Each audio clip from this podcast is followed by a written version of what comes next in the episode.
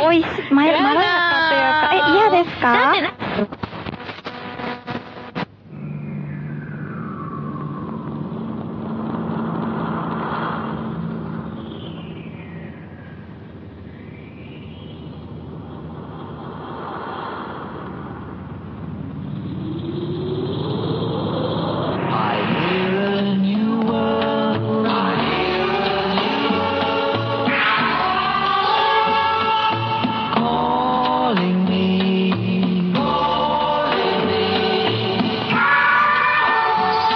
So strange and so real.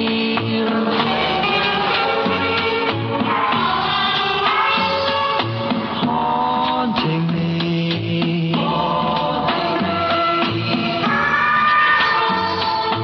How can I tell her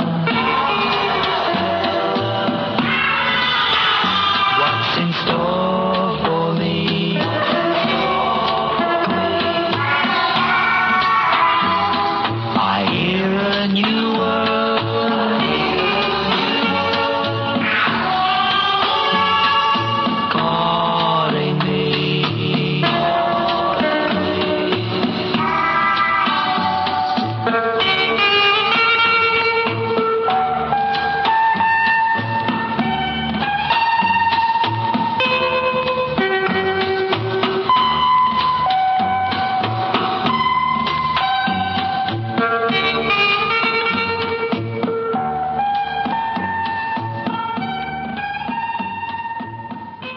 「アナログ FM ラジオ素人のラン」えー今週も始まりました、えーお相手はマハラネムヤ松本力吉郎です。まともと始めて。あーどうもこんばんは。こんばんはまたいつものメンバーがうん東京に帰ってきましたね、おういよいよい大よいよ阪行ってきましたね、行って先きましたね週。先週行ってきましたね。先週はね、大阪からの放送で、うんまあ、今聞いてるリスナーの皆さんのほとんどもおそらく先週の放送聞いてると思うんで、うんお分かりかと思いますけど、うんああいう感じでした、うんっていうことなんですけど。でね、うん大阪行って、うんうんラジオやって、はいいろいろあって、いろいろ帰ってきてみたい ええいろな。いろあっていろいろ書いてたね。で、大阪のするは話をすると思うじゃない、やっぱり。普通に考えたえら、え次のええ週。はいはいはい。さ俺さ、はい大阪でずっと寝てたんだよね。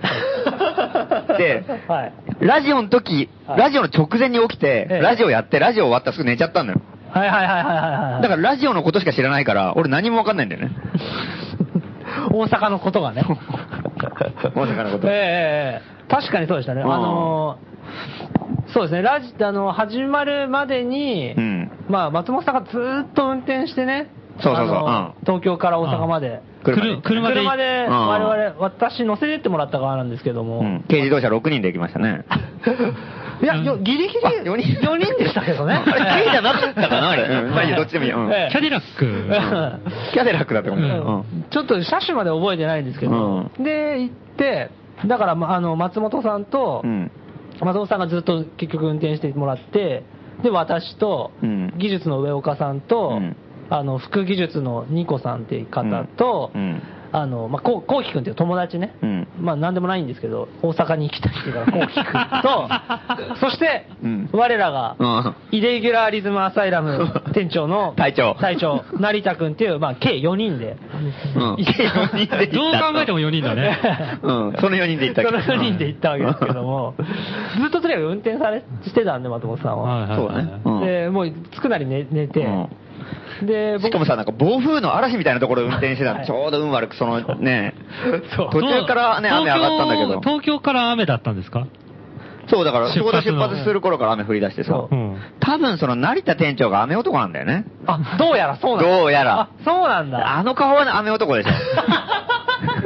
わかんないけど。うんで、まあ、それで、うん え案の定雨がバーって降ってきて、はいほんで結構暴風の中ってすげえ大集中すんだよね、運転がね。まあそうだね。気で使うよね。特に小さい車で行くとさ、もう風に煽られてさ、横風がバーって吹くとさ、えそう。ね車高が高かったりすると。そうそうそうそう、ね。平べったい車だったらいいけどさ、うん高いとやっぱ、もろに受けあて。あお煽られる感じ。そう、だからハンドルちょっとね、ふらーって適当に握ってるとさ、ガーってま行っちゃうからさ、うんちゃんと握ってなきゃいけないしそう。ね。だから気が抜けないんだよね、雨が本当にねすごいから視界も悪いからさうん、やっぱちゃんと見てないとね、カーブとかのはいっぱいあるでしうょ。んで、あんまりゆっくり走ってるとまたうしね、後ろの車がうん 煽られて大変でしょ。うんもう大忙しでさ。す 進む方向に雨雲も一緒に流れていくみたいな。ううんうん大変だったよねねだから、そう、うんうんだから結構、その特に前半、結構名古屋ぐらいまですごい集中して運転してたから。 エネルギーを使うドライブだったんですよ ね。そうそう神経を。そうそう。うんだから着いた瞬間寝ちゃってさ。バタって倒れて寝て。うんで我々はのんきなもんですよ。うんあの、現、現地の方っていうと、あれ、異国みたいですけど、うん現地の方にうんご案内、現地住民の人たち現住民の人に案内さ れて、面白いマーケットがあるんだ、 って言われて、あ、そうですか、っつって、行ってみよう行ってみよう、っつって行ったりしてうんね。うんうんすでにまあ、ルキツラさんは前入りされしてたんで、うんそうなんですよねあ。の、現地のコーディネーターの方と一緒にうん現れてね、うん先発メンバーで。先発メンバうんーで。あのコーディネーターって誰ですか こうハンさんっていう方でしたけどね。はああなるほど。い本当にコーディネーターっぽいね。現地のコーディネーターのハンさんっていう方 でそれが面白い。現住民の方現住民、面白いマーケットがあるから来いよって言ってくれて。で、でその間もずっと寝ててさ、うん我々は交流を深めてって、うんラジオをね、やった場所がピカスペースっていう、大阪の大阪のはい飲み屋、は兼いイベントスペースみたいなところで、で、私そこで寝泊まりしてて、で、同じ先発メンバーが、あの、県江上が、おうん一緒に行ったんじゃないのね一。緒にで向こうで合流したんですけど。福岡から来たはいは。いであともう一人、ハーポっていう、東京、これは東京。来た3人でいて、で、もう一人現地コーディネーターがいえてえ、ほれで、朝起きて、泥棒市っていうのがねは、い西成であるかはいはいはら、い行こうっていう話になっはいはて、で、ちょうど起きて、出発の時に、向こうの方から、なんかもう、疲れた男たちが ね、歩いてきたんですよ。はいなんか G メン75みたいうんに、横にね広がってうんうん、あーとかって言ってうん、それでなんかこれから泥棒市行くんだって話して、松本はじめ以外のメンバーが全員来たっていうね。そうです。俺もう寝るよ。松本さんはもう寝るしかな疲い。れ切ってたの。うん。で、寝て、そう。うん。で、寝てる間にみんな行ったよね。行きました。で、起きたら誰もいないね。うん。起きたら一人だよ、だから。うんでももう、着いた瞬間だから、やっぱ明け方に着いたんだよね。夜うん行って結構明け方着いて、だからもう寝るって寝て、はい。で、起きて、まだ午前中かな。うんうん。もう起きて誰もいないでしょ。うんだからとりあえずね、一人でお茶飲んだりと か。とりあえず。大阪の人もいない。ピカスペースの。に、大阪の人もいない。いても寝てたうんり。いてもなんか、あ、ちょっとこれから出かけるから、まあゆっくりしてってみたい な。うんほいで、喫茶店かなんか行ったで、また寝るじゃん。う。うんん、しょう、もうやることないからね。うんうんで、その後にみんな帰ってきたりとかして、またね、あで、次起きるじゃん。うんそしたらラジオだ よ。もうあ。まあ、そんな感じでしたね。こんな感じだよね。うんで、ラジオ終わって、まあちょっと1、2杯飲んだらああ寝るみたいな ね。その、ラジオ終わった後は結構みんな交流してたんですけどね、それは。そうらしいね。うん 聞くところによるそうとそう、聞くところによるとそうですね。うん。本当に寝てたよね。ねえ。うん。で、次の日起きて、あの、また誰もいないでしょ。全部ずれてんだね、タイミングが。そう全部ずれてんだようん一人で散歩したりとかしてた。 案内する人もいな感じいです。うん。面白かったんですうかん全然面白くないよ。う ん寝やすかったうん寝心地よかったね。うん。それはよかったねうん寝心地よかった。うん。いいとこだった、あれは。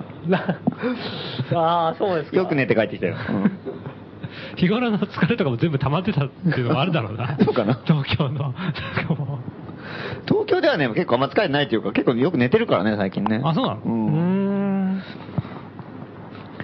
ういや、でも大阪はね、うん確かに寝やすいっちゃ寝やすかったんですよ、そのピカスペースっていう場所が寝やすいうんおうおうおうなんか、布団とかどんも、な布団も充実してて、布団充実。なんか、森氏がいろんなところから集めてきたのか、なんか結構うんね、たくさんうんうん布団が用意されなてんか屋根裏部屋がね、作られてて、そこがすごいいいとこだったね。ロフトみたいな。なんていうん飲みですかね、 1階は飲み屋で、うん。その1階の屋根裏部屋がはしごで入れるんですよね、うんはしごを登って、うん天井裏が。天井裏、うんで、そこが、まあ、寝る場所になってて、うん布団が敷いてあって、うっん。ていう感じそうだだったねよね。。うん。ちょうどあのー、服部くんが住んでたような場所だうんうんうんうんうんうん、屋根裏部屋ねそうですねそれとはまた別に、新新世界のギャラリー、何んまあ市場ギャラリーっていうのが別の店舗であって、そこもまあ、森氏の仲間が借りてて、うんうんそこの2階も寝れるんですよね。寝れるというか貸していただいたってそうです。寝れるわけじゃないね。普段寝れるわけじゃないの。うん語弊があった今、うん普段寝れるわけじゃないですけど、あの、人がたくさんいたんで、あの、開けてもらったの。開けてもらって、うんあ、そうか、うんそれも、そっち行ってないよ、俺。うん。見てもいない。見てもいないよね。うん。なんだそれ。うん。うん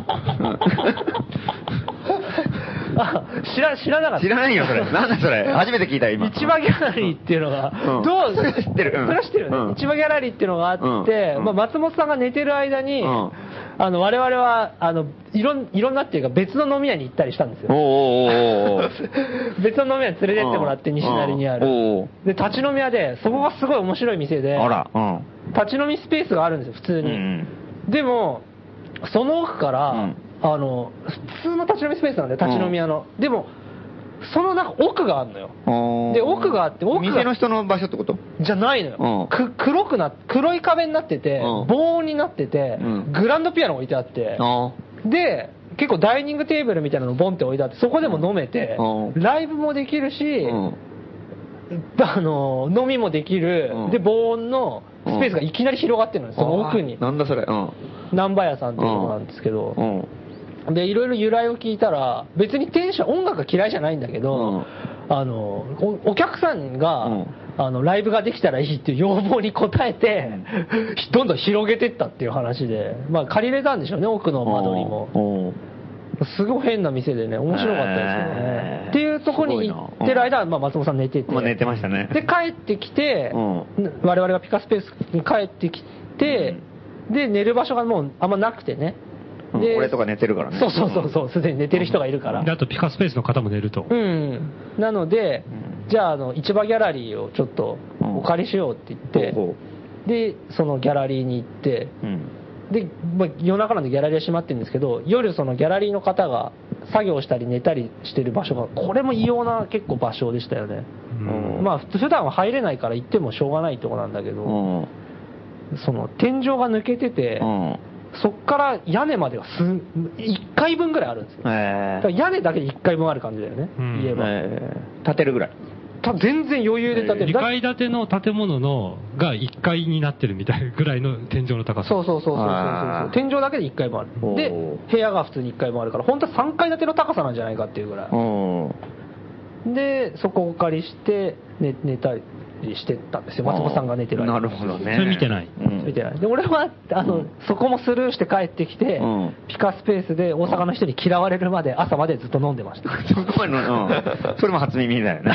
ええまあ寝てましたから寝てたからね、うん、夜もね。ラジオしか起きてない。うんピカスペ ースもちゃんと見てないんよく見てないよ。覚えてないよ、ほ とんど。うんうん着いた時はもう意識も朦朧としてるでしょ。うんそう、あれはねえちょっとそうですね、うん申し訳ないかったけどう、んしょうがないようねん。そうだね。うんで、あとは大体起きた瞬、起き、起き抜けか、うん眠くなってるか起きた起きた瞬間、一一瞬口数やったんだよね。行った行ったみんな、みんな行った行ったとギリギリこ一日ぐらい最う、初うねんギリギリなんかこう、会った時に。はいはい、そうですねう。ん途中合流とかね、うんして。で、すぐ起きてすぐね。でもあの、串カツ屋もよくよく考えたら、東京の人しかいませんでしたけどね。そうだ よね。うんこっちから行った組が、うん串カツ屋になまんだか集昼間だっ合たしから、大阪のて、人たちがまだどっか行っちゃってたからね。そうそうそうそうそうそうそううん。ほいで行って、で帰ってきてまた寝ちゃったから。松本はじめ以外全員風呂上がりだったっていうね。うあんフロア行きましたかうんフロア、行ってないよ、これ。 うん。あの、通天閣の下にあるう。技術さんは行ってるね。これ全員行ってますね。じゃあ、あ俺行ってない。うん。どこ行ったんですか とりあえずだから、あの、しかもあの、何、観光でさ、よそ者から金をぼったくるような串カツ屋だけ。 そうですねんそれ以外は行ってないです ね。で、ピカスペースは、で、記憶があるのうんうんは、明け方ついて意識が朦朧としてる時とうんうんうん、串カツ屋行って帰ってきて酔っ払ってる時と、んあとラジオ中だ け。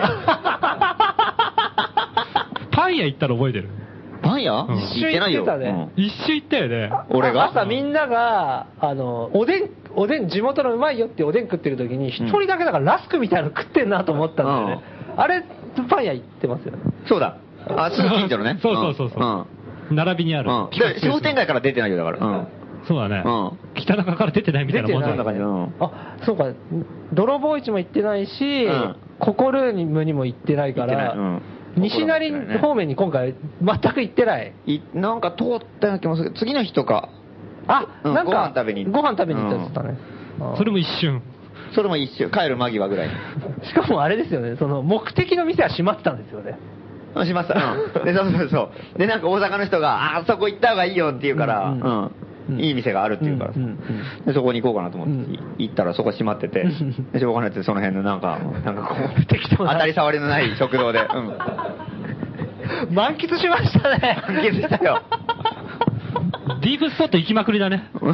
大阪の。意外と大阪つまんないん だよ、 いやいや。ね、意外とつまんない何にもないんだよ、うんあ珍しいよね、過ごし方が。ねもうちょっと、あの、結構貪欲に行く方じゃないですか。そうですね今回ものすごい寝ましたね。今回ずっと寝てましたね本当に俺め、俺びっくりしたもん。うんあの、だからさ、1日目はかわいそうだなと思ったんだよね、俺。うん疲れ、運転大変だからさ、うんもうしょうがない部分あって寝寝てんだなと思ったから、うんまあ、かわいそうだと思ったけど、結構寝寝たなと思った後も寝るじゃん。うんなんか、 どう、どうしたのかなと思ったけど。でおかげでさ、次の日元気になっちゃってさ、寝すぎたから。はいはいはい。ラジオ明けね。うん次の日京都行ったんだけど、京都ではいろいろ元気でいろい ろ連れてってもらったりとか、もうあそのはいはい朝まで飲んでたしずっと。京都では。次の日の夜 うん これ大阪の人来たらがっかりするなんだで俺ろう大阪で記憶ねえんだろう。あ、そう、京都はじゃあ良かったんですか京都良かったよ。うん京都すごいとかいっぱい京都の方が面白かった。京都、うんだ大阪は行ってないよ俺多 分。うん多分。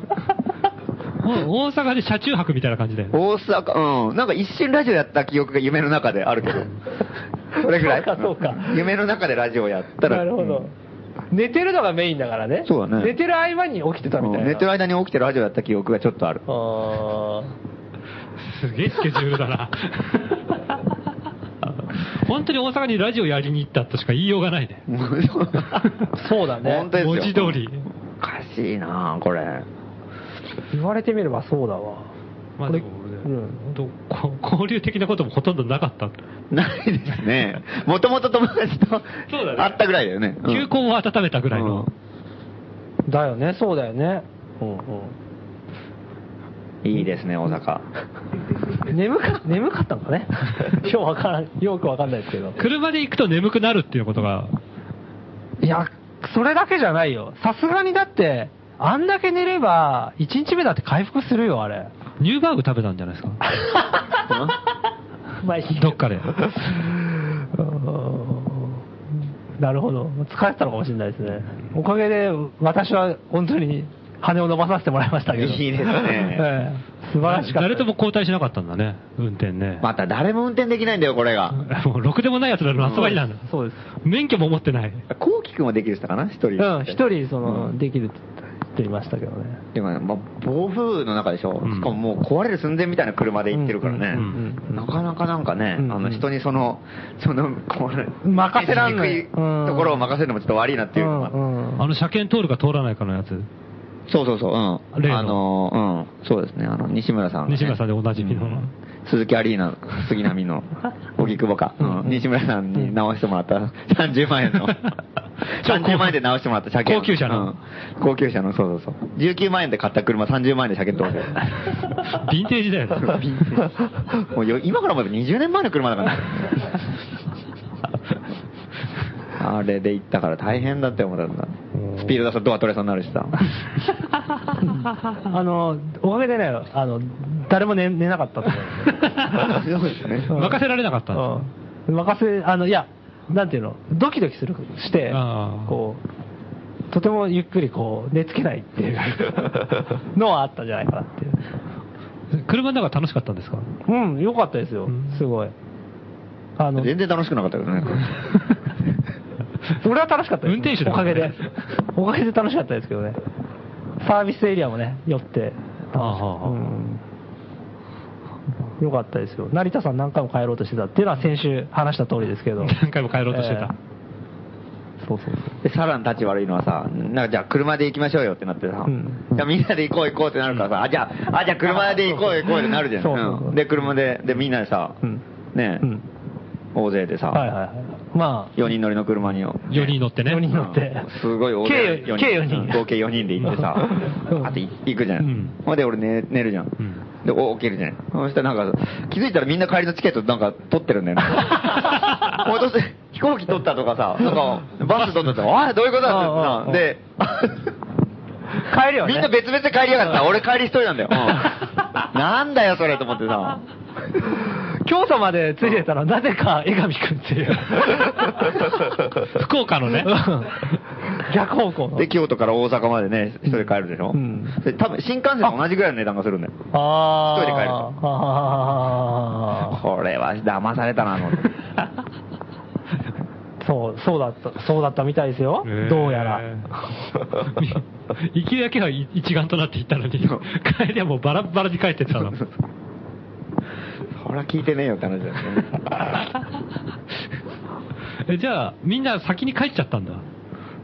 そういうことでしょ京都にはだからついていってないんですよ、ああ、誰も行ってないの。ええ結局。そう。っていうことなんですよね。マハルさんも行ってないんですね。私も行ってないですよ。私、大阪残留して、交流を深めるっていう。で、バスで。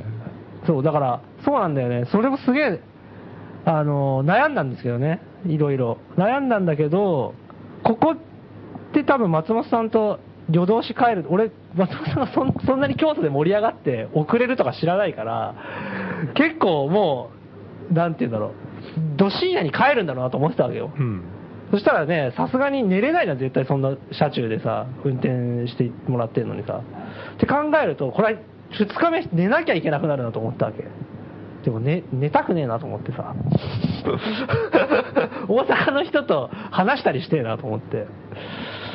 で、俺は、あの、結局、うろうろ、その、午後とかもあの辺にいて、ピカスペースの春樹くんっていう、あの、大阪出身ではないんですけど、気仙沼の気仙ね。沼のから来て、まあ、先週聞いてる人はよく知ってると思うんですけど、気仙沼から来て、大阪に定住して、ピカスペース経営者の一人としてやってる人とか、さっき出たコーコーディネーターのハンさんとかね、あとは、あの、市場ギャラリーやってる岡ちゃんっていう人とかと合流して、最後にはモリッシーと2人で飲んだりして、っていう、もう満喫です よ。大阪を最高に満喫して、あの、これでもう、あの、心置きなく夜は寝れるっていう状態で、 満喫してたわけですよ素。晴らしいじゃないですか、そうそう、すごい良かったですよ、だから。そう。でけうん、てか松本さん、俺、まあ、寝すぎだと思うけどね、やっぱ、 そうでもないのかな、う。どうだろうなでも、徹夜で運転した次の日結構眠いよ、やっぱり。そうだよね、それはしょうがないよね、うん、やっぱそうだよね、そうだよね、そうだよね。まあ、ちょっと眠いよ。うん。うん いや考えても、考えて考えても眠い考えても眠いのは当たり前だ、ううんん、それはそうだ、まあでもね、結構、あの、外でね、他の場所でラジオやるっていうこと自体が結構新鮮な、あそうですね、うん。だから去年の11月の、えー、とノノーボーダー、ノーニューク、 1年前のね、ノーニュークノーボーダーライオット、外でやりましたね。あれは完全に外だけど、以来ですよね。そうだね。うん。であちなみに、ノーニュークスノーボーダーライオットは、ポッドキャストに上がってないんですよね、き確か。上がってないですね。そうだ。あれは完全にアナログ FM ラジオなんですね、あれは。うも んう多分ポッドキャストであれか仮に上げたとしても、うん相当焦って3人で喋ってるって感じなんだろうね。ねえどうなってんだかね外で喋ってるからね。ちなみに大阪のは聞きましたか、お二人は。私は聞いてないですね。聞いてないですああね。私も聞いてないんですけど。誰も聞いてないんですだね。からあれ、あれも焦ってるような気がしてね、自分で聞けないんだよね。ギャラリーが結構いたじゃないですか。普段のラジオと違って。うん。なんか、お親父が最前列で食い入るように見て ました。覚えてますあので大阪でやピカスペースやった時に、んこの辺でずっと見てて、うんはい松本さんのファンなんです よとかああいう状態ないですもんね東京でやってるとうんああいうふうにね、外でやるのはまたなんかやってみたいなとは、ちょっと思いますけどね。うん面白かったですね、うんまあでも最初にね、はいあれ、オンエアで言ったのかな、うんあの結構ね、みんな、最初の頃はギャラリーも聞いてたんですけどね、うんうん途中から完全に無視されました。あ、そうそうそうそうそうそう。こう、ラジオが仕方されていく感じが良かったですね。もうあの、お客さんの方で盛り上がっちゃって、最初聞きに来たっていう感じだった人たちが、勝手にこう酒飲んで盛り上がってって、ラジオ無視でね、楽しそうに思ってるのは、良かったですけど。まあでもピカスペース自体もね、なかなかいい飲み屋うん。で、居心地がいい、良くてですね、いろんなものがごちゃごちゃある割にはなんかうるさくない感じがして、うんうんうん。今日いい場所でしたねう、んうんうんうんうんうん。ピカスペースは。そこまた、なんかね、い行けるもんなら行ってみたいですけどうね。ーんあそこは本当に、松本君はまた寝に行きたいって感じですか寝には行かないでしょ。寝には行かない。今度はいよいよ、ゆっくりとしたい。普通にちょっともう一回行かないで。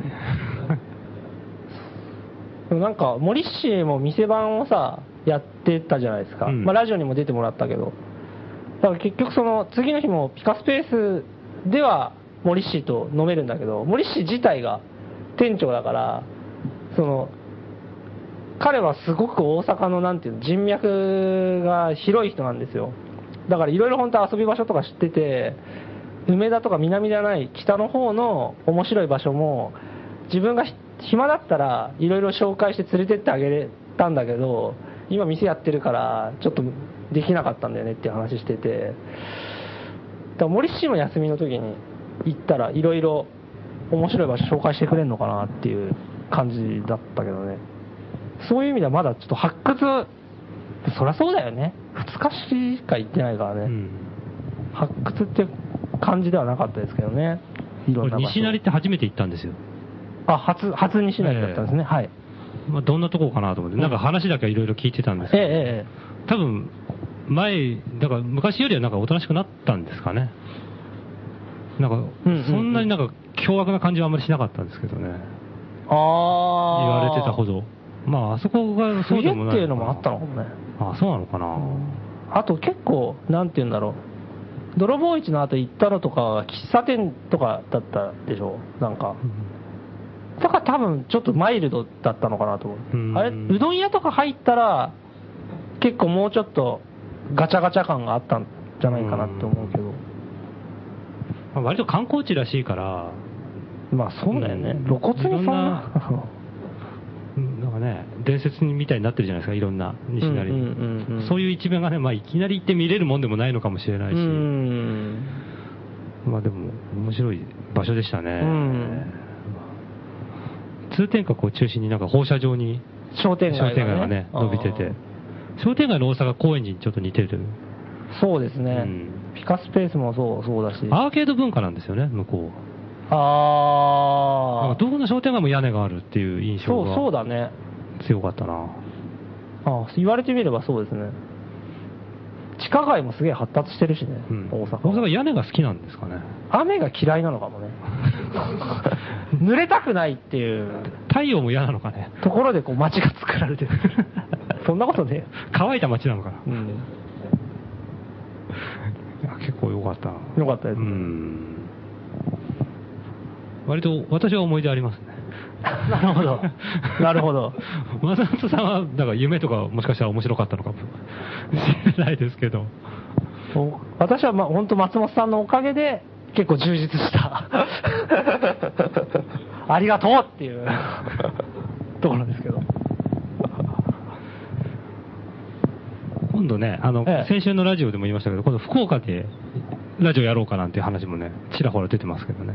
ああ、ねそうですね福岡でそう。で、あとね、あれなんですよ。あの、うん青木って覚えてますか、あはいはいはいあはいはいはいはいはいまあこのラジオにもゲストで出てるえでしたんで、えでええ彼はいはがい来たんですよね。えうんうんうんうんうんあの、中中中学あれラジオでどれぐらい出てるんだ青木くんは当時中学生当時中学生で、あのーコーナーでも募集したことそうなんですがよあるぐらい、ちょっと待って、前後関係をちゃんと言わないとダメだ。まあ、15歳の中学生がスタジオに遊びに来たことがあったんですよ。1年ぐらい前ですかね。で、彼は結構そのし素人のラのラジオって面白いと思ってくれてて、で、リスナーでいろいろ聞いてくれて、で素人の欄で、自分の中学校、高校は一貫校で、自分の学校の文化祭を、のアイディアをちょっと出してほしいっうんて。いうふうに言ってたんだよね。そう。で、えー、と彼は生徒会にいたからそのもし素人の欄で出たアイデアを自分がこう書いてじゃあもともとあいつの宿題なのかそう。そうだ、そうだ、宿題だ。ほんで、自分宿題できねえから、俺たちに考えてくれって言って頼んできたそんうだそうそうだそうそうでいろいろ考えてで、あげたんですよ、アイディアを。あれだあれろくでもないアイデアだった万引きはした方がいいと かそういう話もしましたからねでそういうアイデアを携えて彼はあの学校に戻っていってこういう文化祭やりたいって生徒会で提示したら意外と受けが良く て本らしい戦ですね本戦まで出場したんだけど先生にふざけんなって言われて弾圧されて却下されたっていうそうなんだよねその彼の出身地っていうのは神戸かな。西宮関かなうん西で久しぶりに会いましてね。そう近いから来てくれた。たんだよね、ピカスペースに。で、なんかその時の、あのー、文化祭で出したアイディアの一つが、校内放送でラジオをやるっていうのがあったんです。はいはいはいはいはい。で、まあ結局それもできず。彼の学校で我々がラジオをやるっていうね。そううんアイディアあったんですけど、それもだ叶わなかっ た。ええ、かなわぬ夢でしたね。まあ、面白いアイディアだと思うんで、これ、あの、聞いてる高校生の人でね、 やってほしいって人がいたら、 あのお手紙ください。校内ラジオやってほしいとそうですねうんタイミングが合えばできるかもしれないんで。昼休みの30分だけ毎日やってくださいとかって言われたら相当困るけどねそれはき。まあなんか特特別な折にね。ええ。やってもいいんじゃないかな。なるほど。外でやるの面白かったですからね。そえーえーと、ノーボーダーですかじゃなくて、あの、スタジオ飛び出して別の場所でやるっていうことそれ面も白かったんです。またやれたらいいなと。まあ、まあ、そんなとこですかね、大阪の話は。 えああ。いつかわかんない。こんなとこです かこんなとこでいいのかないいですか大丈夫ですかじゃあい、じゃあ、とりあえず曲いきますか曲に行きますねとりあえず曲に行こう。えーっとですね、我々が今回行った大阪はね、あの、新世界ってところでね、はい。あの、はいシャッター商店街がいっぱいあったんですけども、はいでその新世界特集ってことで、え1曲目にかけたのが、ジョー・ミークの I Hear New World でなるほどした。で、えー次にかける曲がですね、えー新しい世界へという曲をかけたいと思います。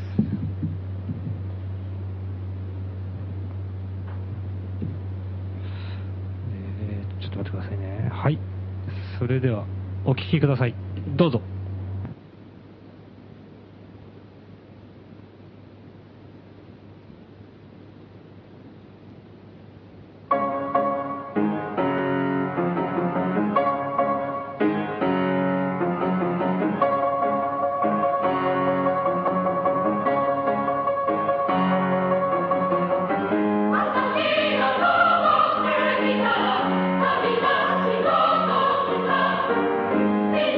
Thank you.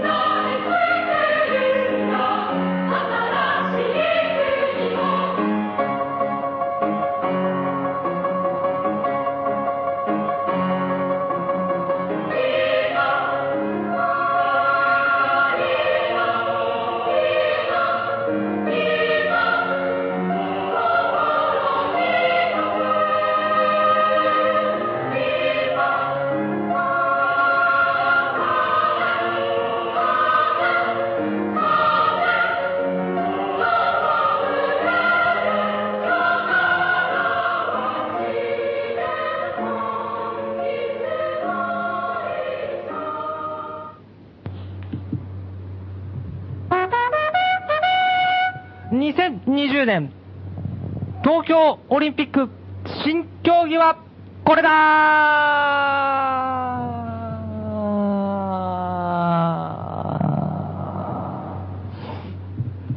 ーということで、えーこのコーナーで、あ、てか我々素人のラジオは2020年東京オリンピックを応援してますので、えー完全バックアップ体制で、えーリスナーの皆様からもオリンピック新競技の方を募集しております。えーということで、今週も来ております。オリンピックの新競技。いいですかね、はいもう、今回新競技だけですね。マスコットキャラクターは、あーえっ、と、多分来てないです。ロンリーウルフの想像図も来てないですね。。ロ多分ロンリールを覚えてるのはもう、ルキツァだけだと思いますけどね 今俺もね、スッと出てきてびっくりしましたね。ロンリーユルフ、俺今日洗濯物干してる時に一瞬浮かんだから、ロンリーユルフが。なんでか知んないけど。顔浮かんだんですか顔じゃなくて名前ね。名前もう顔は全然変わらなかった。えー、ということで、来ております。えー、ラジオネーム、極楽天使さん、2020年オリンピック新競技。えー新競技名、引き際。あらゆる年齢、あらゆる立場のリタイア寸前の人々が、どのタイミングで引退するかを競う。ここという瞬間、0コンマ何秒を争うスポーツ。判定が難しそうですね、これ ね。え、どういうことうんうんうん。ああ、やっぱそうだよね。リタイアする人の、その潔さとか、そうでしょうね、引き際の綺麗さとか、そうきたか、みたいな、江川が小早川にホームラン打たれて引退決めるみたいな瞬間とかでしょ。なるほど、なるほど。そういうことなんじゃないですかねあー具体的には何をやってる時の企業なんだよね、 こもうれ。何競技場 でしょ競技、まあでも、だから、どうなんだろうね。あのーサラリーマンっていう資格のブラジル人とかが選手として参加して、みんなで働いてたりとかして。そう働いてたから、あの、始終ついてんですよね、そのうん審判が、彼に。うん。うんでいつこいつうん、どのタイミングで引き際出すんだろうなっていううんうん、普通にこう、背広から辞表を切り出していくのか、うん常に見てるわけですよ。うんうん。でもまあ、他の会社の人も、まあ、あいつは引き際の選手だから、まあ、隣に審判ついてるのはしょうがねえって、みんな寛容な気持ちで思ってくれてて、で、長い試合になりそう。長い試合になるね、長期戦ですね。長期戦。ううんん大変ですよ、うんこれはまあ、。それで、なんかこう出した瞬間に、うんなんか、やめたってでなって、点数をどうぞみたいな感じで、10 一人じゃねえ点、んだ10点、10点とかっつって、なんかこう、すごいシステムだねなんか美学みたいなものもちょっと入ってると思うんですよ。 引 き際の。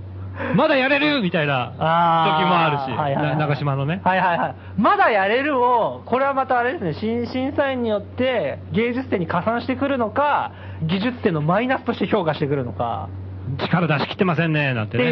いう、厳しい人も多分いるでし ょ。あと、周りの同僚とかにも寄ってきますよね。だグルになる可能性もあるし。ななるほどねうまくその辺をなんかね、あの、すごいいじめてくる人がいたりとかさ。あーはいはいはいはいどこまで我慢できるかみたいなのも結構大変だったりとかあー複雑なスポーツですね。そうね。ね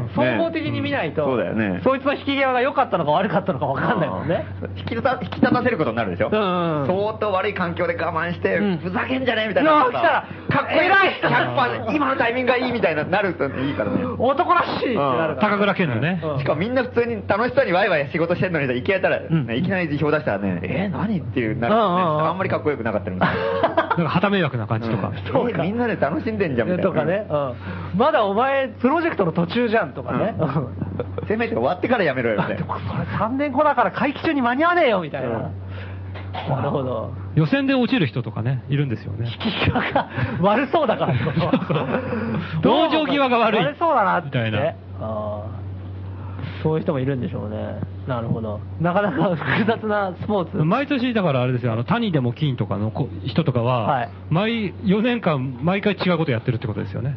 あーえー谷でも金とかそうそう、あそうかそうかそうかそうか、引き際に常に毎年、毎年っていうか、毎、なるほどオリンピックごと出てる人は、引き際をオリンピック3大会連続制覇とかになると、まあ、12年のうちに3回引き際を作ってそうです、そうでってす。ことになるからこれはね、なるほど大物ですよ。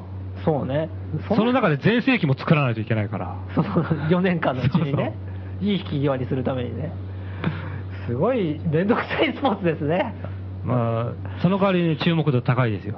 これちなみにど世界で言うとどの国が有利っぽいんですかね、これ。得意ななるほのどどこなんですか、これ。やっぱり南米じゃないですかね。南米だから大体民衆に追い詰められて瓦解していくとか、なんだろ う独裁者が倒されていくとか、なんかそうあいーう。独裁者の引引ききが、引き際が悪いから反乱とか起こるんじゃないですそか、うなんですかね。それわかんないけど。なかなか、ま、今、まだね、採点基準すら、ちょっと、うん謎度が高い謎度が高い。スタンダードに対してまあでもこれ今ね、猪瀬都知事にこれ持ってったら、俺俺にやめろっていうことかとかなんつってね。うんうんうんうんうんうんうん。あなたの引き際もいい方がいいんじゃないですかみたいな感じで ね。こっちがね、いやらしくね、プレゼンして。猪瀬さんも、金メダル狙ったらどうかなみたいなね。 いい引き際になるんじゃないですかいいですよ2020年まであいつ頑張んのじゃん。 長期政権だな。長期政権だ よ。長期政権だよ。まあいいですけど。うんまあこれじゃあちょっと、うんはいた試しに持ってって。試しに持ってるよね。え ーこれ読むのかなえーオリンピック新競技、えーラジオネーム、特集会長、えー競技の名前、たわし競争。各国の代表選手は、それぞれの国の狩猟の時のスタイルで参加する。狩猟って狩りですね。日本だったらヤブサメ、えーイギリスだったらウィリアム・テル、えーアメリカだったら、まあ、インディアン、オーストラリアだったら、えーポリネシア人、コシミノとヤリ。えー用意ドンの合図で、2番、用意ドンの合図で、競技場から、ふんどし一丁で、頭にミッキーマウスの帽子、足は鼻をつけた、たわしを履いた猪瀬が、右手にボールペン、左手に紙切れを持って、場外に飛び出す。えー10分後、各国選手が猪瀬をめがけて競技場から飛び出す。各国選手の誰かが猪瀬を仕留めるまで競技が続く。えー猪瀬が絶命するまでの間、何枚借用書が書けたかで記録を競う。一番多く借用書を書いた猪瀬が優勝。 これで意味がわかんないです意味がわかんないですどうねいうこ。えー、どうも、よくわかんないですけど、猪瀬が、ボールペンと紙切れを持って、ふんどし一丁で、足にたわしを履いて、競技場から出てくのを、各国の槍とか弓矢とかを持った選手が追っ、ハンハンターがねハンターが追っていくんですよ。うんで、追ってって、いその誰かが猪瀬を仕留めるまで競技は続くんですね。はいで、その、逃げてる間、猪瀬は何してるかっていうと、逃げながら、ボールペンで借用書を書いてるみたいです。うんで、何枚その借用書が書けたかで競う競技。一番多く借用書が書けた猪瀬が優勝。いや、いっぱいいるんだね。各国ね。え各国の猪瀬が多 い分る一人なんじゃないですか。猪瀬は一人だ。猪瀬が優勝することが義務付けられてる競技なんだと思うんですよ、多分。最初の、はいあれですよね、え開会式のセレモニーではい、すで、に金メダルぶら下げてるってことです。猪瀬はね、もうすでに、多分。それ何なんだよ。まあ、それが端子競争っていう競技らしいです。猪瀬何もう殺されるのが宿命づけられてるっていう。そうみたいですね。絶命するまでって書いてあ絶る。命するまで競技が続いて、各国はじゃあ追うだけってこ追とうだけですね。選手って書いてあるんだけど、選手は追いかけるだけ。選手は追いかけるだけで、選手は絶対優勝しない。絶対優勝しないです。なるほど猪瀬を仕留める役割の一つでなるほすどね。いろんレな。アなスポーツですねうんそれは、あの、表彰台に日の丸しか上がらないですね。まあ多分半期でしょうけどね。上がったとしても。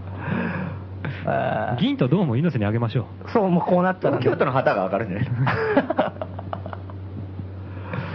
えーさっぱりわからない競技ですね、これは。これはちょっとプレゼンしにしくい。にくいですね。我々の方もちょっと理解ができてない。なんかこれ、ミッキーマウスの格好とか、なんか必要あるんですかねまあ多分東京ディズニーランドから来てんのかなって無理やり思いましたけどね、俺は。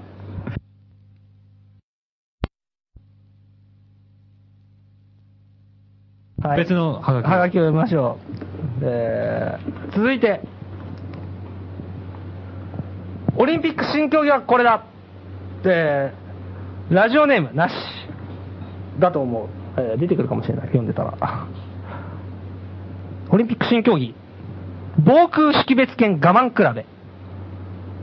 お互い牽制し合いながら、スレスレのところで陣地を広げ合う、囲碁のようなスポーツ。アジア予選はもう始まっていますが、現在中国が優勢。中国が優勢。これはもう、あの、リアルの防空識別圏の話ですかね。ひょっとして。あれスポーツだったんだね、じゃあね。だね、うんあ、安心しました。そう思ってたようん。あ、なるほど。うん。ニュースでやるからね、紛らわしいよね。そうですねうん次はなんか、国際ニュースですみたいな感じで言うかだら、からスポーツニュースだったんだよ、ああれ多分。なるほどね、報道がまだ理解してないんだ、じゃあ。うんうんうんあの、その辺の中国の奥ゆかしさを。うん言ったらやっぱりね、人事取りになんないからね。そうあー。ですねってなっちゃったらねなるほど、なるほどってい。うことなのかもしれない。その淡いが難しいね、じゃあ、ニュ報道するこ方れ我も。慢比べなんですね。そうそうそうがそう。我慢し合ってあれる。うん。我慢し合って。みたいなな。かなかやりますなとか言って。 だから結構選手同士は、それそれそあの、ギリギリの戦いを楽しんでる。多分台湾とか今超我慢してると思うよ、だって。中国、中国がさ、ええ中華人民共和国の方がさ、うん防空識別圏とかでさ、バーって。かなり広いところ。うんあれ台湾入ってる台湾入ってないでしょ、あれもちろん。あうんで、台湾はもちろん、台湾としては中国全体はね、じゃあ台そうかそうか台湾のものというか、中華民国だ中から華民国のものってことになってるから、うんはいはいもちろん尖閣もそうでしょ。はいはい。ところがもう尖閣を含めたところ全部なんか、こっから入ったらね、はいはいスクランブル出動するみたいなことを さ、中国側が言ってるけど、はいはいはいはいちょっと待ってとは言えないよ。なるほど言ってないでしょ今。言ってないですよ本当だったら台湾言わなきゃダメでしょちょっと待ってと。うんうんうんうんだいぶ台湾側の方に入ってるわけじゃん。うんうん前前前のうんうんところよりも。うんだったらね、うん本当だったらね、ちょっと前よりもここっちのね、うんところ近づいてんじゃないかっていうこと言わなきゃいけないんだけど、そうも言えないでしょそうも言えない。うんでも、いいとも言えないね。なるほど だから、一切かなり我慢沈黙してるしてる感じが なんか、ものすごい我慢してると思うんだよ。にうんちなみに日本は行ってるんですよね。まあ、文句言ってますね。文句言ってるよね。うんあじゃあだから我慢弱いね、日本は。うんそうですね。我慢比べで言ったら。うんでも台湾が一番、今んとこ。今んとこ我慢比べでは、間に挟まれて何も言えなくなってるから、小さくなってる よ。我慢比べとしてはかなり台湾が強い。実は台湾が優勢かも。優勢だけど、なんかこう、いろいろな感じから言えばかなり不利。みたい な そこを言ってやるか、い言わないかの、こう、せめぎ合いねせめぎ合いもありますけどね。うん言うか言わないか、みたいな。な。なるほど。声はうん出ない、みたいな。結構あれですよね、松本さん詳しいですね、このスポーツに。台湾のこの感じとかもよく知ってるっていう。 まあ、アジア予選がね。アジア予選始まうんそうあ、いやうんすでにもう始まってる。始まってるっていうふうに注目してこるのって人いうは書いてますけど。松本さんなんかも知ってて、すでにやっぱ知ってまいしやた。、知らないですね。あ、知らない。 あなるほど。えーこの方はもうひもう一個、はい。新競技のアイデア来てます。おうえーオリンピック新競技、競技名、電気ショック。おう金持ちの家に忍び込んで、金を取ろうとするとき、塀を乗り越える。そのとき、強欲な金持ちの家は、塀に電流を流していたりする。これに我慢できるかどうかで、悪い金持ちを懲らしめられるかどうかが決まってしまう。どこまで耐えられるかという前代未聞のスポーツ。ちなみに、短距離走は、マンモスの大群や警察から逃げるとき、重量上げは大量の米や金目のものを1回で持っていくときに生まれたとことを考えると、現代生まれてもおかしくないスポーツ。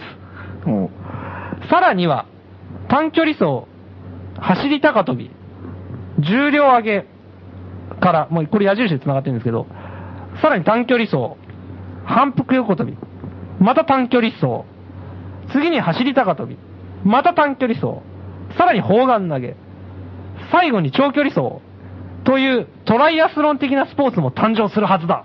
なるほど。えー、これは、と、泥棒から全てのスポーツが来てるっていうことですかね。スポーツ起源説で、ですね。で言うと、まあ、重量上げはもう大量の米とかをこう、いかに早く盗めるかみたいなのとか、持ち上げられるかとか、えーまあ、 短短距離走は逃げるときに生まれてるから、そういうのを考えると、この最後に言ってんのは、 まあ、すげえ逃げるわけですよね、今の都都会だと多分。はいはいはい。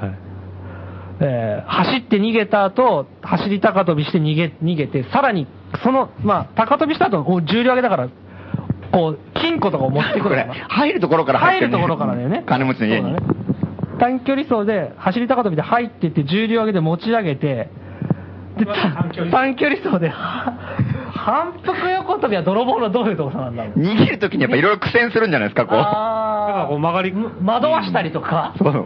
あの、あれか、人混みの中をよすり抜けていくときとか、とかかな。で、さらに短距離走。さらに走り高跳び。もう一回超えるわけですもう一これで回だねね、金持ちの家から出るんだろうバな。うッとん逃げる。そして短距離走。うん砲丸投げ、敵にあったのかなこれこれ金庫投げるんですかね金庫投げつけ、金庫とか投げてんのかなっていう気もするけどね、船かなんかにパってね、そしてまた長距離走で逃げる、これいよいよ最後のね、うん、聖書をかけた戦車戦い、かけた戦いが始まる。って泥棒いうのを考えると、電気ショックに耐えるっていうのも、まあ、 重要な、現現代の泥棒事情を考えると重要な項目なんじゃないか。なるほどね。金持ちの家が流は電気を流してると。流してるでしょ、そりゃね、当然。そこにこういかに、これ耐えな、耐えるだけって書いてあるよね、確かね。どこまで耐えられるかっていうことだ。大変ですよ、これ。これでも世界中から集まったら結構壮観かもしれませんね。あー。この電気ショックの競技にはいはいはい出場する。る。名うてのこう、腕に覚えのある 腕に覚えのある脱獄犯的な人たちが、ど泥棒の名人ですかね、あら現れるっていう。これは、この、今回応募してくれたこの方はかなりあの、耐えるとか我慢とかっていう、そうだね。その辺をこう評価していきたいみたいな っ。ていう思考が感じられますね。ええこれ、これ、命にプレゼンしますか えそうですね。俺はこの最初の方がいいですね。防空識別圏我慢比べですか、えそうね、猪瀬さんに好感度なセンスがあればね、えうん。まあちょっと彼に期待してみますかね、じゃあ。うん彼のセンスに。これちょっと、防空識別圏我慢比べを、え猪瀬知事にプレゼンしに行くということです。いやでいいですか、松本さん。いいんじゃないですか。じゃあ、ということで、はい今週は、これを、えこれと、プレゼンしに行きますそうです。あと、引き際を。引き際をプレゼンしに行きます。えーというわけで、あの、お便りを募集しており募ます。集しております。愛、えー愛も変わらず。郵便番号166-0002、東京都杉並区公園寺北3丁目9番11号、素人の欄5号店内。2020年オリンピック新競技はこれだ係までおはがき、お待ちしております。はいえーっとですね、あと、間抜け宿泊所のあ、カッコ仮の、かっこかりの。はいはいはい。えーあそんな名前じゃないよ。わそうです我々のゲストハウスの名前は、はいビップ北中 です。そうです。これ現在松本はじめさんがですね、40連泊無料券をですね、そうか今一番近い男としなてる、ほどあー危ないですね。松本さん、 松本はじめさんっていう方でしたね。今、40連高知在発住ののディフェンディングチャンピオンは。はい。あれ書いた方がいいんじゃないですか、み皆さんね。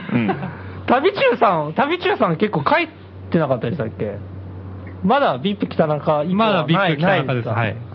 なるほど。もうほろ、そろそろこの名前もね、年内あたりに蹴りつけた方がいいんじゃねえかっていう。 引きずってもしょうがない。なんか、やたらウェブページが充実しててっていう、うんき話も聞きますからね。うん。あ、スペイン語版もできてましたね、あれはね、そうなの、うんええ次々と。今何カ国語版ぐらいあるんですか今、はい。日本語、中国語、はい韓国語、ドイツ語、スペイン語、5カ国語あります。すごいですね。まだ、うんうん英語はないですか英語はまだないですね。ああ、くしくも。苦しくもないですね。これぐ、偶然ですかまあこれは偶然だと思うんですけど ね。うんあやっぱあんまり英語使ってる人って世の中にいないですからね。え ー、ちなみに、マイマイナーな言語ですよはね。いうん。同人の言葉ですからね。えちなちなみに、あれあれってど、どうやったら各国語版見れる普通に見れるなんか、あの、言語間選ぶ抜け宿泊所って書いてあるうん、黒字に赤と白みたいな。はいはいはいはいはい。トップ、トップ中のトップみたいなページがあるんですけど、そこに、あの、そうなんだうん言語を選ぶあ、そうなののがついてる。あのなんか、あのー結構リアルなニコさんが描いてくれた絵があるじゃないですか。イラストあで。そこに行く前の段階なんです。だまあ多分そこから先にいきなりとこに飛んじゃう人結構いると思うんだけど。もし違うんだその画面に似てるとしたら、一番上の間抜け宿泊所っていう、うん。あの、書いてあるところをクリックすると、また一番最初に戻る。あそうなんだあ、じゃあトップページがあるんですね。そうなんですよそういう。あ、今度見てみます。と、はい。あ、それも合わせて。そうですね、名前もその募集名を前ですね。出して間抜け宿泊所の名前とキャッチフレーズを。し募集してるとそうですでこのコーナー名はさっき言った住所で素人の欄ゲストハウスの名前はこれだで募集してます係ですねはいえーよろしくお願いします。よろしくお願いしますそして、あはいゴーソーさんを探せ ねゴーソーさんも募集してます一人も見つかってませんけどね。そしてアナログの恐ろしさこれも募集してます そんなのありましたっ けおあれありましたよありましたかあのデジタル社会に対抗するために、うんうんこうアナログの恐ろしさをリスナーから募るっていう、ありましたね。多分言われたリスナーも何を求められてるのかアナログの恐ろしさって言われてもっていう今これ聞いてる人で初めてこのコーナーのタイトル聞いたと思い ますけど。えっていう。はがき確定が今し止まった止と思いままっすた。よねアナログの恐ろしさだからアナログの恐ろしさなら何でもいいですはい。募集してま募す。集してます。あと、ちなみに、ポッドキャストで聞いてる方要注意なのが、あの、コメント欄にコメントすると、こう、我々がそれを読んで、何かそれに、こう、返事したりとかするって思ってる方がいるみたいなんですけど、一切読みません、我々は。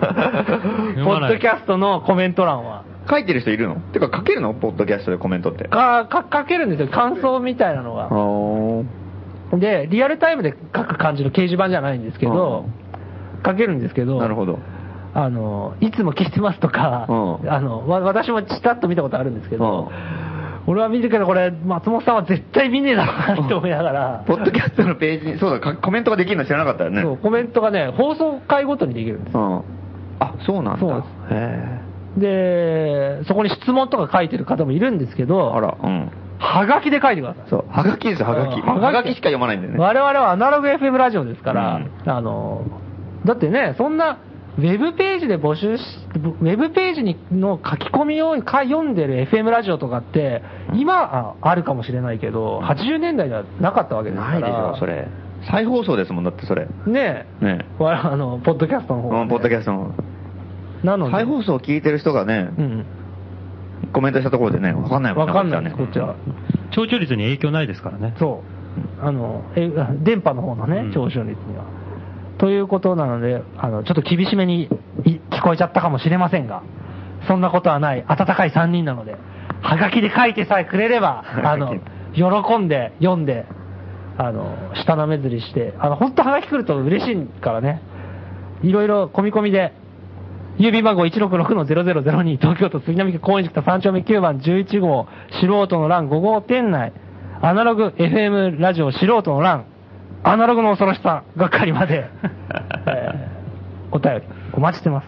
はい。えーそれでは新世界特集3曲目は、鎌田純子でニューワールド。 Happy birthday to you 心から君に Happy birthday to you 贈るメロディー Happy birthday to you いつか君の目にもこの世界に見せてあげ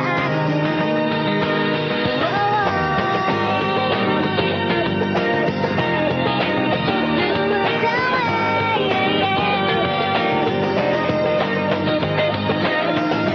雨が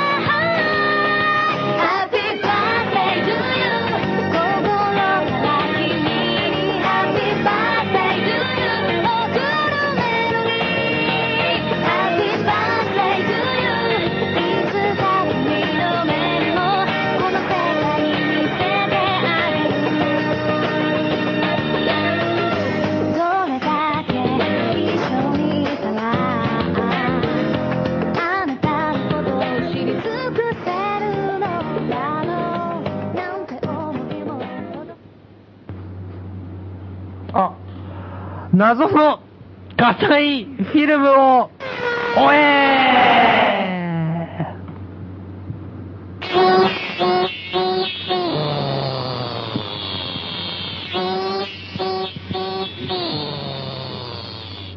ーえーこのコーナーでは、素人の欄のある重大な秘密を撮影したとされる自称ドキュメンタリー映画監督、葛西と、彼が撮影したとされる通称火災フィルムの行方を追っているコーナーです、えーリスナーの皆さんから情報提供の方を募っております今日もお便りが届いております葛西のコーナーって、あなはたいそういう風に喋ってましたっけ、え何なんですかなんかもっと恐ろしげにいつも喋ってません でした。はい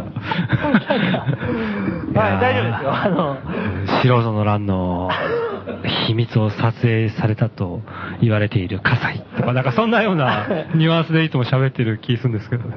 そうですね今日はなんかちょっと今日だから出だしからなんかかなりコミカルな、よご陽気な感じでなんか始まりましたね。火災フィルム も。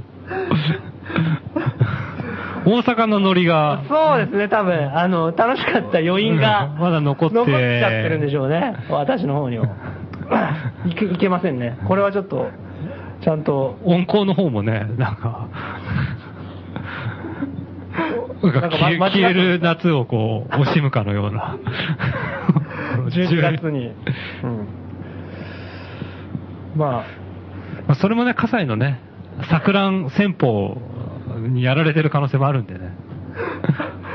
かもしれませんねちょっと気を引き締めないと本当ね脇が甘いとつけ入れつけ入られちゃうかもしれませんもんねえー情報提供の方来ております情報提供者東京都山田元気毎週金曜日に首相官邸前で反原発、脱原発の皆さんが原発を動かそうとしている自民党に抗議を行っています。私も原発はいらないと考えている者の一人として、毎週とまではいきませんが、なるべく時間を作って抗議に参加しています。現在は官邸前だけではなく、国会前でも抗議を行っていて、国会前は氷よりもスピーチがメインの場所になっています。それは私が国会前スピーチエリアに参加した時のことです。司会の方が、どなたかスピーチをご希望の方はいませんかと呼びかけていました。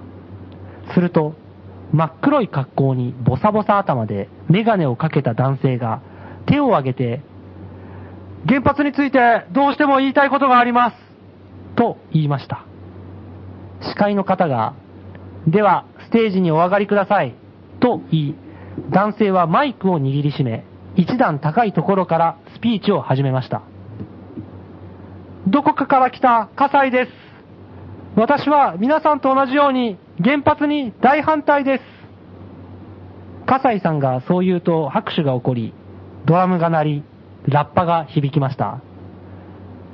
原発なんてどこにもいらないんだまたもや拍手が起こり、ドラムが鳴り、ラッパが響きました。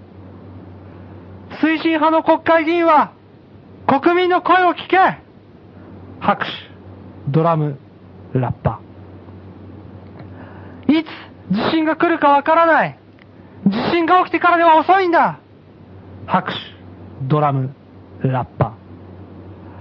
そして、ドキュメンタリー映画を見ろ葛西さんは先ほどとは比べ物にならないほど力の入った声で叫びましたドキュメンタリー映画を作ってみんなに見てもらいたいんだ作り物ではない本当のリアルはドキュメンタリー映画でしか味わえない神が作った真の芸術それがドキュメンタリー映画なんですよ原発とは全く無関係な葛西さんのスピーチを聞いたさっきまでは拍手を送っていた人も、ドラムを叩いていた人も、ラッパを吹いていた人も、おい、こいつ何言い出してんだと戸惑っている様子です。すると、葛西さんは敏感に空気を感じ取り、再稼働反対と声を張りました。すると、周囲から拍手が起こり、ドラムが鳴らされ、ラッパが響きました。安心した葛西さんはスピーチを続けます。まあ、原発もね、さることながら、ドキュメンタリー映画こそ映画の王道ですよ。それを分かってない奴らが多すぎる。この中にもいるんじゃないの芸術の分からない映画音痴だがさ、再稼働反対だけど今、ドキュメンタリー映画を作ってもあまり客が来ないんだよな。誰にも求められていないのかもしれないな。なのに俺はさ、世間に素人の欄を広げる義務があるからさ、原発いらないだからリサイクルショップの開け閉めとか、すげえ退屈なシーンもいっぱい撮ったよ原発やめろでも今更 CG アニメの絵監督とかにはなれないよな笠井さんは、時折原発の講義を挟んで、聴衆のストレスをうまくガス抜きしながら、ドキュメンタリー映画に関する自説を朗々と語りました。それは80分にも及びました。最後に笠井さんは、人生は映画だと絶叫し、国会に突入して警官に捕まりましたが、すぐに釈放されました。一部では、素人の乱を撮影したフィルムを提供することと引き換えに釈放されたと、もっぱらの評判です。以上です。なるほど。かなり、かなり巧妙 な作戦ですね、これは。これね、し喋れる場所に 行って、カモフラージュしながうんら、これは賢いんじゃないかな。うまい演説ですね。うんうまいよね離れそうになったら一瞬わーって振り向かれてまた喋ってっていう。うんこれは上手ですね。これは、これはうまいよね。モデルがいるんじゃないかっていうぐらい。私はあんまり行かないんで、まあ知らないですけどね。なんとかできそうですもんね、これだったらね。怒るか怒られな怒られないかの寸前ぐらいのところを維持しなが来ら。たって思った食らべ、ようとすると、なんか、再稼働反あ対あ、っみてたいな。言えば。それでなんか拍手がわ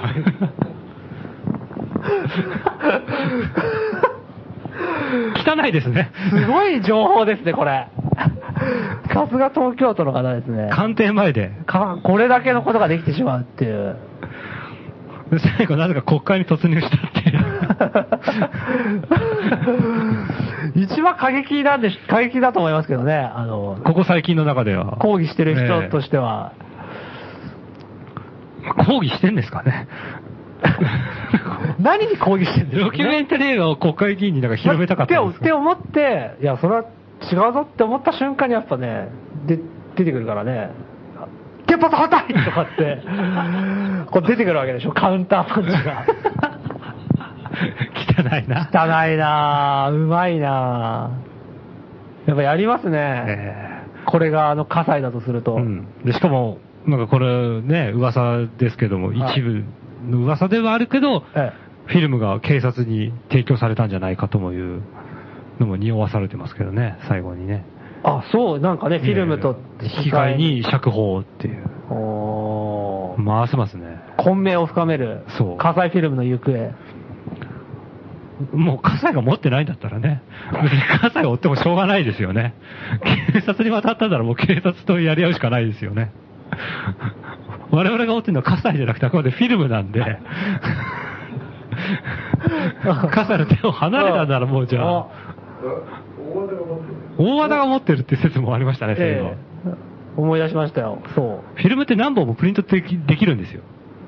これ複製されてた ら、おい、手遅れってことですかそれはもう、あの、その情報が来たらやめよう。複製されて、されてんの見ましたっていう情報が来たら、工場で大量で。そうそう。もう、俺、我々が追わなくてももうこれは、極秘フィルムでも何でもななんいで。もない。オープンソースだよね。 ネット上に上がってましたとかね。 YouTube で見 た YouTube で見たとか。我々がね、特定秘密に指定したいぐらいですよ。本当はね。えー、ということで、え最後の情報を提供するのはあなたかもしれない。え。お、かっこいい。謎の火災フィルムのコーナーの宛先はこちらです。郵便番号166-0002東京都杉並区高円寺北3丁目9番11号素人の欄5号店内謎のあアナログ FM ラジオ素人の欄謎の火災フィルムを終え係までおはがきお待ちしております。よろしくお願いします。ということで、告知にいつもは行くんですけれども、ありませんということでね。な、な、なく、な告知はな、なしでいいない、のかなないですね。なしで大丈夫ですかな、珍しいね、ないっていうのもねない。おー告知ないね、大阪行って、その後だもんね。特になし。うん。ないですね。なるほど。ルキツラさんは、なんか、ないですかあの、な、あの、陶芸店と か。陶芸店とかややんないあんですか一人会とか一人会と か。ルキツラ一人会とか。ないんですかあの、色物で鳥をも出 ますよ、そしたら。大成文化センター で。大成文化センターで。ないんですか松本るきつは一人一人 会。会。 あー企画してくれればやります。あ、マジですか落語やるんですか 落語なの一人会ってさ落語じゃないのあ、そうなんだ。違う。あ、一人会さん落語だと思ってた、 俺。大体なんか多、分聞いてられないと思いますよ。そうだろうね。落語難しいもんね。うんということで、一人会もなさそうですね。リスナーの方から要望があれば、やるかもしれないですけどね。そのリスナーの方はもう火をつけない以上、責任を持って来ていただかないと困りますけどね。 一人会。一人会。松本さんは落語喋れんです かやったことないよね。やったことない。なるほど。誰もやったことないです。誰もやったことないですね。お知見の人は誰もいなかったっていう。お店は、の方もなんか特に告知はないですかお店は告知、うーん。いや、まあ、いつも通りですけどね。いつも通り。いつも通りなので、あの、普通に。なるほど。不用品。用品を買い取ってます。ううんん。あと、アルバイトもまだ募集してます。あ、そうなんだ。募集してますね。なるほど。外回りの要因というか、うんうんうんうん。車の免許があって、車の免許があって、しかもマニュアル。マニュアルの免許を持ってて、うん。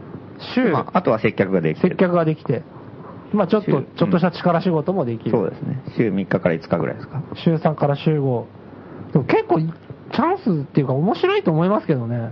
そうだね。うん。うん時給は800円ですね。1年経てば900円になると。うんうんうん。なんか、それこそ素人の欄に興味がある人だったら、まあ短期だと困るだろうけど、素人がね、興味ある人はできればちょっとお断りしたいところなんですよね。あそうなんだなんか、あうん、もうリサイクルショップの方をメインでやっうーんやっぱり仕事としてちゃんとやってほしいってそこうそと。うそう。まあ、その上でもちろん興味ある人は嬉しいんだあーなるほど、なるほど。あ、けそうど。意いう外こととそこはちょっとね。分けてあのわ分けないとなんかいろいろややこしいことになるんでね。あーやたら無意味な質問とか、仕事とか質問とか を、この、この、そうね。してどうすんだってそうこねと。もあるけど。うん確かに。っていう、難しいハードルがあるい、やありながら、いや、俺はチャレンジするうんっていう人は、だから興味あってもリサイクルショップに興味があればいいよ。うーん。そういうことですね。いれば、ぜひぜひ。うんルキツラさんも私も手伝ったことはありますけどね。そうで定期すね的に入ったことはないですけど。そうね、一日とかねうん面白いですよ。ねなんかあの、本当に根付けできる人は、本当すごい人に見えますけどね。根付けできる あでも意外とね、その力仕事もあるし、すごいね、結構充実するあんだよ、なんいやすか。頭の回転も良くなるしな、あれね。なんか店番の日は割とその、むしろ頭を使うっていうかさ、電話がいっぱい鳴ったりとかうんうんうん、接客いっぱいしたりとかして、なんか結構なんか、わー疲れたってなるうんうんし、力仕事の外回りって時はとりあえずもうんう、動きもあるから、超汗かくからさ。うんうんうんうんそれはそれでまたすがすがしいんだよ、なんか夏なんかあもう。うん。あ、なるほど、なるほど。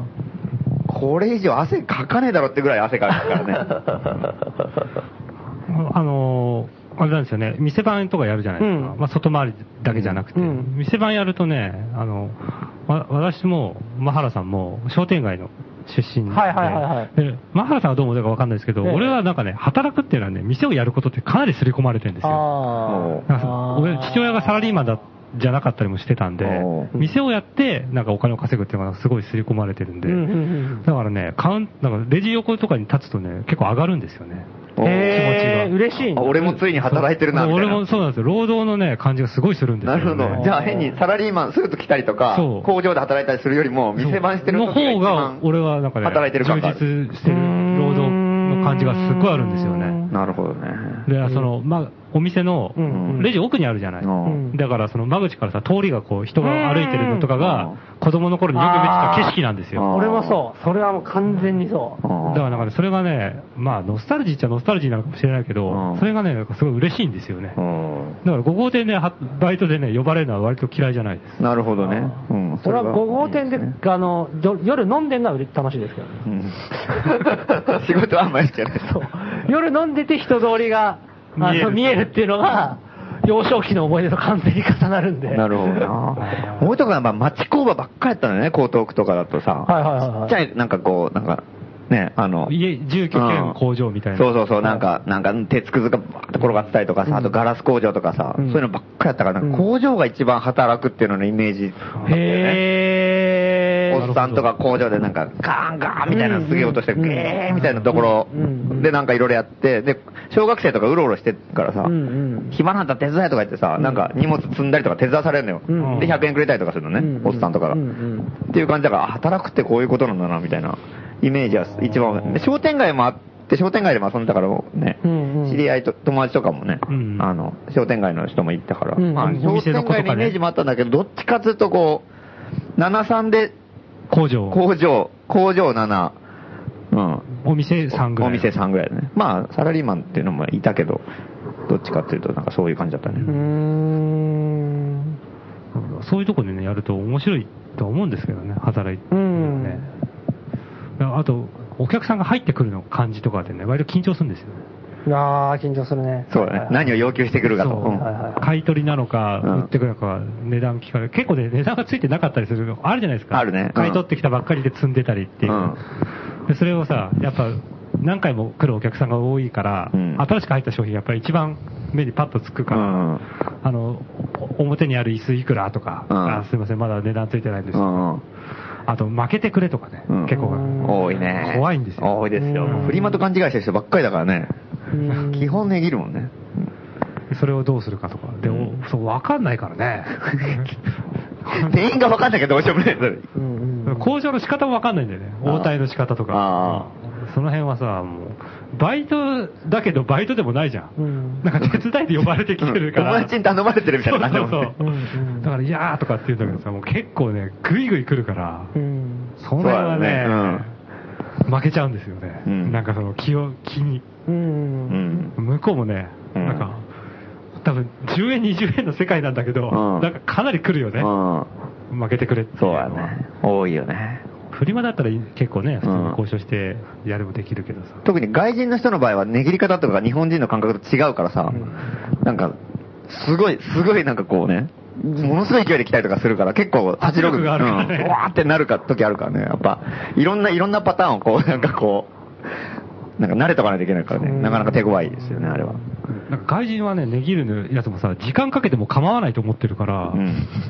なんかね、うんなんかこっちが嫌だよっていうムード出しても、うんいいに返さずに、うん、そう。空気読むっていうのは日本人だけだからね。外人空気読まないからももうなんかもう、全然いやー、なんとかかとかってぐちゃぐちゃ来てさ。う。うん。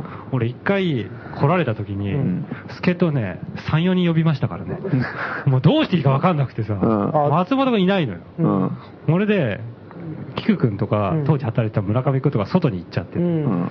それで、もうわかんないから、外国人の外国人の人が来た中国人かな、うんそれであのバルデラマっていう古着屋うんうのん本田さんを呼んで、うんそれでプラス外歩いてた友達でうん中国語喋れるやつも呼んで、おうそれ で電話で村上君をうんこう聞きながら、うん俺とうん延々喋ってたから、おうこれがいくらかっていうので、おそれは値切りですかそうね。値切りで、うんああ怖かったねもうどうしていいか分かんないんだよねうーん。結構軽くパニックになるよねうん。これ、うんうんもう中古だから、値段もさ、極端に言えば合ってないようなもん値段だったりもするかうら、ん。これがこうでああでって、いやでもこれはこうだからもっと安くなんないかとか。まあそうだよ ね。安くなる理屈はいくらでもつけられるよね。いや、でもこれは、いや、逆に言えば俺でも働く、バイトだからとかさ、 でも向こうからしてみたら知ったこっちゃなかったりもするし。確かにですね。確かにそうだね。だから逆に店長の方が楽かもしれないね。いやー、そうそう売りたくないですねっていう、それだけでいいんだもんね。言えちゃうじゃんんまあそういうのでね、そういう意味じゃなく、鍛えられる部分も鍛ある。えられるね。なんか、人との、なんかこう、話し方とかが、すごい鍛えられるよね、なんかね。いろんなジャンルの人が来るもんね。そうそうそうそう。あ面白いで割すよ割と高いものパッと買っちゃう人とかう、んえとかって結構びっくりしたりさう。ん今日もね、あの、中国の富豪みたいな人がさ、はい。まあ、あの、結構立派なね、2万5千円の机を買ってさ、うん。ああ、ありましたね。うんでっかいやつ。うんで、今日、俺と村上くんっていうあの、まあ、バイパントクのねバイトしてて最近独立したうんうんパンクのね、やつとい一緒に配達に行ってきたんですけどね。なかなか面白かったですよ、なかなか。もう中国の富豪だからもうすごいやっぱり偉そうなんだよ。うん。うんじゃあ、もうここで、みたいな。なうんんかここに置いといて、みたいな。で、俺と、あの、ね、パンクの格好うの、んマルケンやつが、すごい、どうしますか、どうしますかって完全にこう、なんか、コブみたいな感じで。 手下になって。うん、そう。で、もう中国の富豪はなんかもう、うんまあ日本語すごい上手だもんね。はいうん、じゃあもうすごい太っててさ、うんもういかにももうまさにっていう感じなのよ。あの、襟のこういうでっかい服とか着てい や、る。それないね。普通のに両両手をこうやってこうやってて何平行にラーメンマンみたいな格好してるとこ。そんなないよ、そんな の。もう富豪がもう、うんどっちにしようかな、どっち向けしよう。いや、こっちで、じゃあもうこっちでいいみたいな、うんやっといてみたいな。で、俺と、あの、村上君でアホパンクで、はいはいじゃあこうしますか、みたいな。うんうんうんうんじゃあちょっとやってみます、みたいなことで。はいはいこき使われてさ。へこへこして。うん。完全にこう10年後のアジアこうなってんじゃないかって。なんかちょっとヒヤヒヤしましたあーけど ね。日本人がこう、やたらこうね。なるほどね。それはそれで別にいいいいんですけど、面白い10年経った時に、あ、あの時のとか。あの時のフラッシュバックすると。あれが始まりだったみたい な。こんなの前もあったぞ、みたいな。運びながらもんね、やっぱり。机を。あれみたいな。ねえ、いやーなかなか最近は中国ね、富豪がたくさん日本にね、進出してますからね。うんうんそういう人が、そういう人がガンガン中古を買うっていうのが面白いです。あ ーあ、でもまあそれね、もうすごいアンティークみたいなやつで、あー新品でも絶対買えないもんだったから。なるほど。うんうん。それ骨いやいやいや董、骨董系のね。うん、そうだね。うん。うん面白いですよまあ、やっぱそういう人が買ったんだな、あれ。うんまあまあ、ぜひね、うん素人の欄5号店で、うん。素人の欄のいわゆる流通してるイメージとは違ううん素人の欄、全員驚くと思うよてか、うん本当の素人の欄だよね。まああれなんだそっちだから、そうメインだがからねなんかでね、知ってる人は多分全員驚くと思うね。こんなことやってたんですかみたいになるよ。うんなんかデモとかさ、イベントとかばっかりで、うんなんかイメージ出来上がっちゃってるけうど、んそれはあくまでちょっと別のものだから、うんそうですね。まあ半々なんですけどね。う。ん。うん。お店っていう非常に重要な、そうですうねん。側面を知る機会でもあるんで、うん。そう、これがあってのはあれなんだというう。んこうぜひ、こうね、我こそはというそうですね。人を募集して、履歴書書いて持ってきゃいいんですかね。そう、そうですね。まあ簡単に。簡単なやつ。えまあそんなところですかね。そうです今ね。日、今日の放送は、うん まあ告知も含め。他なんか、告知特にないえまあ、告知、うん、多分ないと思う。ない。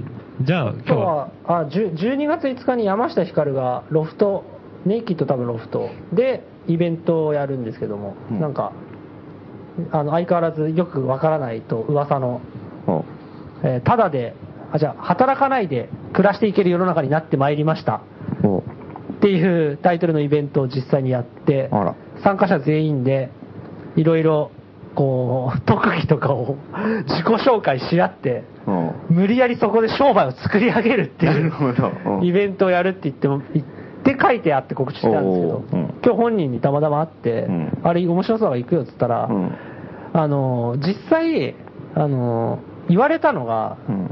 もうすごい最、ごく最近なんだっておうおう。急に言われて、空いてるから、なんかやってくんないって言われてうんやってるから、あの、彼はもうすぐ長崎に移住しますから、どうどうも友達にたくさん会いたいらしくて、なるほど。何でもいいから、友達がたくさん来てくれればいいって言ってましたんで。なるほど。なるほど。 あの、これを聞いてる人で、なんか、まあ、今のコンセプトと全く関係なくても、ヒカル君に会いたいって人は、あ の、会う数少ないチャンスになってきたんで、本当ですね。ええうん。ネイキッドロフト12月5日、夕方ぐらいかあら。もうすぐですね、すぐですね。すぐですね。だからまあもしかしたら、ポッドキャストに間に合わないかもしれない。あさってだねうんうん。うん。おーまあまあ、そんな感じですかね。なるほど。というわけで、うん今日のアナログ FM ラジオ素人の欄いかがだったでしょうか、うんえー今日の DJ は松本るきつらと、マハラネムヤ。松本はじめでした。えー新世界特集、最後はこの曲でお別れです。えードボルザークで新世界。それでは皆様、おやすみなさい。おやすみなさーい。い。 「